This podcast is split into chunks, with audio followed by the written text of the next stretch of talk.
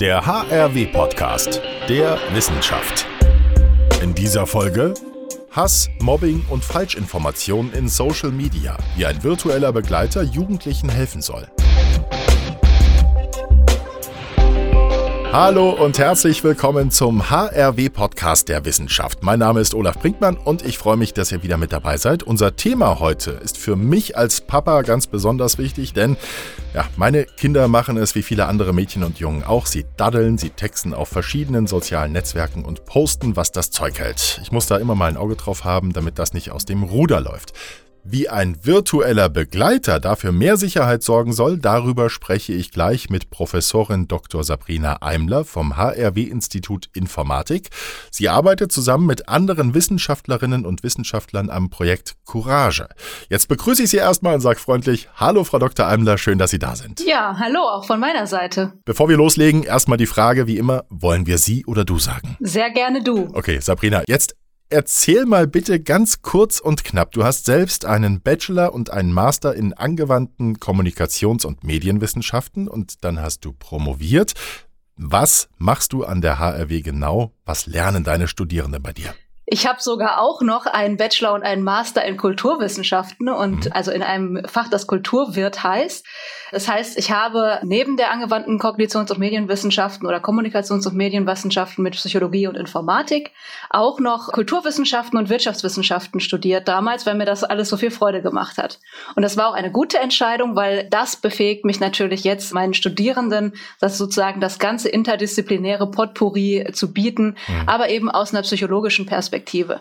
Was ich da mache, ich beschäftige mich eigentlich mit der Schnittstelle von Mensch und Technik und wie man das so machen kann, dass der Mensch ähm, ja involviert ist, partizipiert und ähm, dass wir das inklusiv gestalten, um ähm, ja Menschen eine Teilhabe an Digitalisierungsprozessen zu ermöglichen. Was hast du denn im Büro, damit es wirklich dein Büro ist? Gibt es da zum Beispiel ein spannendes Urlaubsmitbringsel oder Fotos? Was gibt's da? Äh, sowohl als auch. Ich habe eine äh, kleine Bildercollage. Da sind ganz viele Fotos und ähm, ja von schönen Erlebnissen, mhm. äh, die wir, ja, die ich privat oder auch beruflich in den letzten Jahren hatte. Es gibt ganz viele Mitbringsel von den Kolleginnen und Kollegen von Reisen, die ich in meinem Büro gesammelt habe.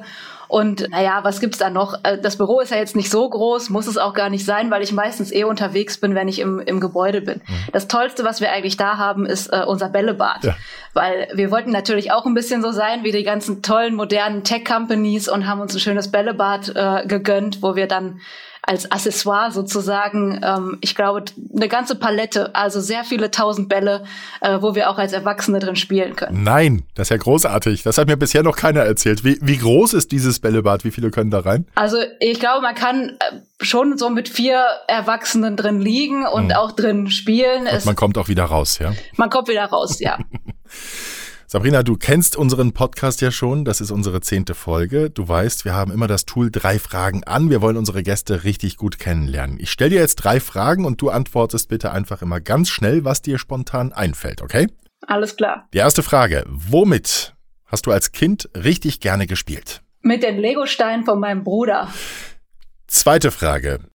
Wann bist du glücklich? Das ist leicht zu beantworten, wenn ich irgendwo an einem schönen Ort sein darf, egal wo das ist, mhm. und einen sehr guten Kaffee in der Hand habe. Im Bällebad. Zum Beispiel, ja. ja.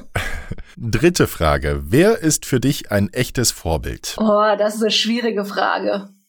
Menschen sind für mich Vorbilder, die Hürden überwinden und die mhm. sich nicht abschütteln lassen, sondern die Dinge durchsetzen für andere und ähm, in dieser Welt was bewegen. Und das ist in jedem von uns oder in jeder von uns irgendwie angelegt. Und wenn ich das beobachte bei Menschen, dann finde ich das vorbildlich. Mhm. Lass uns jetzt durchstarten, Sabrina. Unsere Hörerinnen und Hörer sind sicher schon ganz gespannt, was es mit diesem virtuellen Begleiter auf sich hat, von dem ich ganz am Anfang gesprochen habe. Du und deine Kolleginnen und Kollegen, ihr habt euer Projekt ja Courage getauft. Für was steht das genau? Das steht eigentlich, also es ist kein Kürzel, es bedeutet ja sowas wie Mut oder auch sowas wie Durchsetzungskraft und das steckt, steckt eigentlich auch dahinter. Und hinter dem Namen steht nicht mehr als das, ähm, aber hinter diesem Begleiter steht recht viel. Wir haben uns zusammengetan als ähm, ja eine Forschungsgruppe aus verschiedenen europäischen Ländern, aus Italien, Großbritannien, aus Spanien, aus Deutschland, ähm, weil wir gemerkt haben, ähm, ja, irgendwie gibt es ein Problem mit Hass und Diskriminierung im Netz. Da sind wir natürlich auch nicht die Einzigen, die das gemerkt haben, aber wir wollten irgendwie auch gemeinschaftlich was dagegen tun ähm, auf einer europäischen Ebene, weil da gibt es unterschiedliche Perspektiven, die wir da betrachten müssen und die müssen wir natürlich irgendwie einbeziehen in diese äh, Forschungsarbeiten. Wie sieht er denn aus, dieser Begleiter? Gibt es den schon und ist das ein Programm, ein Spiel, eine Figur? Wo bzw. wie treffen Jugendliche ihn? Ja, darüber streiten wir uns tatsächlich immer noch auch, auch im Projekt, mhm. wie dieser Begleiter ähm, ko konkret dann aussieht, ob das ein, ja, ob es eine, ähm, ein Overlay, also eine, eine Ergänzung als Plugin zu Social Media Kanälen sein wird oder ob es eine ja originäre Eigenschaft eines Social Media Netzwerks, Netzwerks sein kann ähm, oder ob das in irgendwie einer ganz anderen Form wirkt. Wir streiten uns sogar auch darüber, ja, und streiten ist hier positiv gemeint, im wissenschaftlichen Sinne, ähm, wie der, dieser Companion oder dieser Begleiter auch verkörpert sein kann. Soll der eine Form haben? Soll der einen Körper haben? Soll es eine Frau sein, Mann sein? Etwas Abstraktes? Ähm, spricht der Begleiter äh, oder die Begleiterin? Ähm, wie, das muss alles auch erforscht werden. Also welche Art mhm. der Konfrontation, sage ich jetzt mal, wie das, wie das insgesamt gestaltet ist, das wissen wir nicht zuverlässig. Das müssen wir erforschen und das tun wir gerade. Kannst du mal ähm, für einen Laien erklären, wie ihr das erforscht? Wie geht ihr dabei vor? Wie entwickelt ihr diesen Begleiter? Ja, also das ist eine browserbasierte Anwendung und es sieht aus wie Instagram. Und weil das das Netzwerk ist, was nun mal viele Jugendliche und junge Erwachsene heute verwenden. Es muss also nah auch sein an der Realität, sonst hilft es natürlich nicht, wenn es was ganz anderes ist. Was wir da machen, ist, wir ähm, entwickeln verschiedene kleine sozusagen Minispiele, ähm, um die Kinder und Jugendlichen spielerisch an das Problem heranzuführen. Und diese Minispiele werden äh, sozusagen zu einer Spielstory zusammengefügt. Das heißt, es gibt Spiele zu unterschiedlichen, ähm, ja, zu unterschiedlichen Phänomenen, zu, zum Erkennen von Verschwörungstheorien, zum, äh, ich sage jetzt mal, Reality-Check von Daten, äh, zum Thema Hass und Diskriminierung. Also ganz verschiedene Spiele.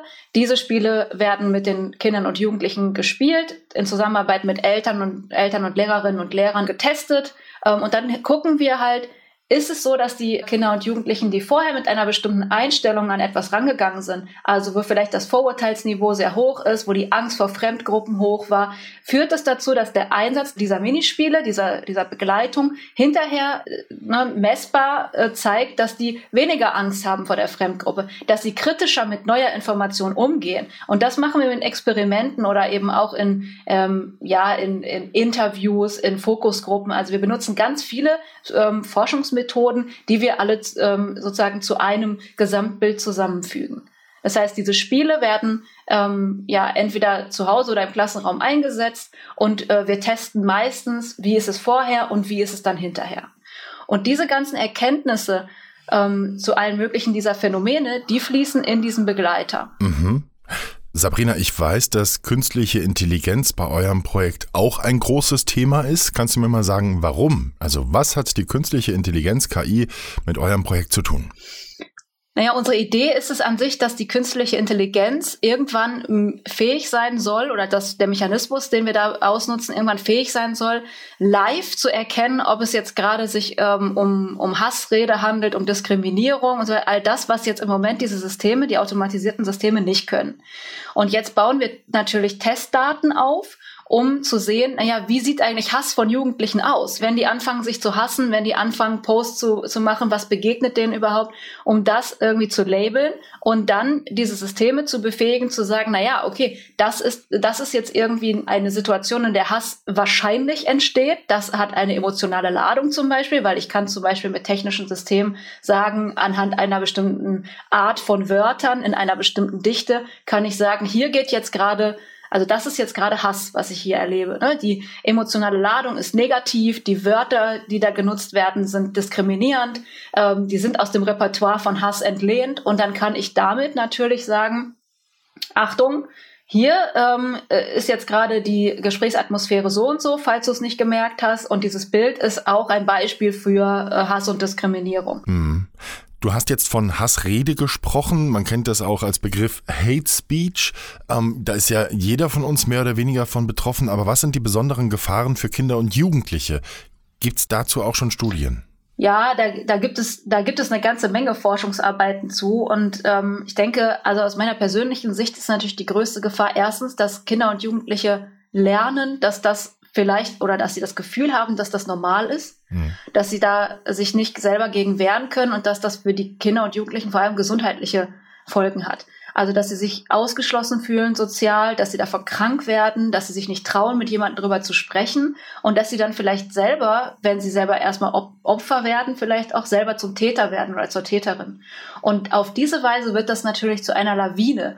Dadurch wird das so, wenn Kinder und Jugendliche sowas erleben und es vielleicht weitergeben, vielleicht das Gefühl haben, dass das die Gesellschaft ist, in der wir leben, dass das dann dass das immer weiter als Teufelskreis sich fortsetzt. Und genau das wollen wir ja durchbrechen.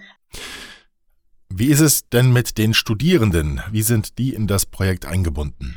Unsere Studierenden waren zum Beispiel eingebunden bei dem Entwurf und der Entwicklung von Prototypen für diese Minigames, von denen ich gesprochen mhm. hatte. Das heißt, wir haben ganz viele studentische Projekte gemacht, wo die sich ja gute Sachen überlegt haben, ähm, wie man das denn spielerisch machen kann, dass es auch für Kinder und Jugendliche Spaß bringt. Wir haben da an Memory-Spielen gearbeitet, wir haben an so äh, Spielen gearbeitet, wo man halt Phänomene einander zuordnen muss. Wir haben ähm, an diesem Bereich Storytelling gearbeitet, an ganz vielen Dingen, die da in den Companion reinfließen. Mhm. Diese, diese Arbeit, eure Arbeit kostet ja sicher auch eine Stange Geld. Ja? Woher kommt das Geld? Gibt es Förderer oder Sponsoren? Das Geld kommt von der Volkswagen Stiftung mhm. und wird gefördert in einer äh, Linie, die sich nennt KI und die Gesellschaft von morgen. Mhm. Und ja, jede Person oder jede Organisation, jede Schule, die da ein Interesse hat, mit uns zusammenzuarbeiten und dann auf diese Weise Sponsor, Unterstützerin zu werden oder auch mitzuwirken, ist herzlich willkommen, sich jederzeit bei uns zu melden. Mhm. Sabrina, jetzt haben wir so viel über deine Arbeit gequatscht. Wie wär's zum Auflockern? Nochmal ein Spiel. Immer. Ähm, ich habe dabei ein Zitate-Quiz und ein Ratespiel. Was möchtest du? Das machen? Ratespiel. Okay, das Ratespiel. Frage 1. Wie viele Säulen hat das Brandenburger Tor? Sind es sechs, zehn oder zwölf? Sechs. Es sind zwölf, sechs auf jeder Seite. Also fast, fast richtig, ja? Dann nächste Frage. Aber vorab frage ich, warst du schon mal auf der Zugspitze? Nein. Die Frage ist, wie hoch ist die Zugspitze? Ist es A 1997 Meter, B 2962 Meter oder C 3498 Meter? A. Es ist etwas höher. Wir sind, es ist B mit 2962 Metern. Dann gehen wir jetzt in Richtung Social Media. Was bedeutet, dritte Frage, was bedeutet ein grünes Herz-Emoji? A. Hoffnung und Leben. B. Geduld und Gelassenheit. Oder C. Liebe und Verbundenheit. Ein grünes Herz-Emoji. Äh, ich schätze Hoffnung. Hoffnung und Leben, das ist richtig. Sabrina, jetzt will ich gerne wissen, wie es ist, an der HRW zu arbeiten. Ich nenne dir jetzt Sätze und du bringst sie zu Ende, ja? Dann mal los. Lehren an der HRW ist. Die pure Leidenschaft. Das mag ich persönlich an der HRW besonders. Meine Kolleginnen und Kollegen und meine Studierenden und die ganzen tollen Kooperationspartner aus Vereinen und Unternehmen äh, und der Stadtgesellschaft, mit denen wir zusammenarbeiten dürfen. Mein Lieblingsgericht in der Mensa ist? Ich esse tatsächlich am liebsten die Brötchen, weil ich die bei dem Koch persönlich bestellen kann und er belegt sie mir dann so, wie ich sie gerne hätte und das liebe ich. Was muss da drauf? Jeden Tag was anderes. Okay. Sabrina, wir sind am Ende mit dieser Podcast-Folge. Ganz, ganz lieben Dank, dass du mir von deiner Arbeit erzählt hast. Ja, danke auch. Liebe Hörerinnen und Hörer, jetzt mag ich euch noch ein bisschen neugierig machen auf das kommende Jahr. Dann nämlich wird unser Podcast öfter erscheinen. Ganz im Sinne unseres Claims Never Stop Growing sprechen wir dann nicht nur mit Professorinnen und Professoren, sondern auch mit unseren wissenschaftlichen Mitarbeiterinnen und Mitarbeitern. Wir schauen, wie Lehre an der HRW gestaltet und weiterentwickelt wird. Wir stecken in vielen spannenden Projekten und haben ja eine ganze Menge zu erzählen. Arbeiten wie diese vorzustellen, ist auch eines der Ziele des HRW Fördervereins und genau deshalb unterstützt er auch unsere Podcast-Produktion. Damit ihr die erste Folge im neuen Jahr nicht verpasst, abonniert unseren Podcast einfach. Dann bekommt ihr Bescheid, wenn eine neue Episode auf euch wartet. Und teilt unseren Podcast gerne auch mit euren Freunden, der Familie oder Kollegen. Wir freuen uns sehr drüber, denn so werden wir bekannter und können unser Wissen weitergeben. Jetzt sage ich danke, dass ihr eingeschaltet habt. Bis zum nächsten Mal. Euer Olaf. Thank you.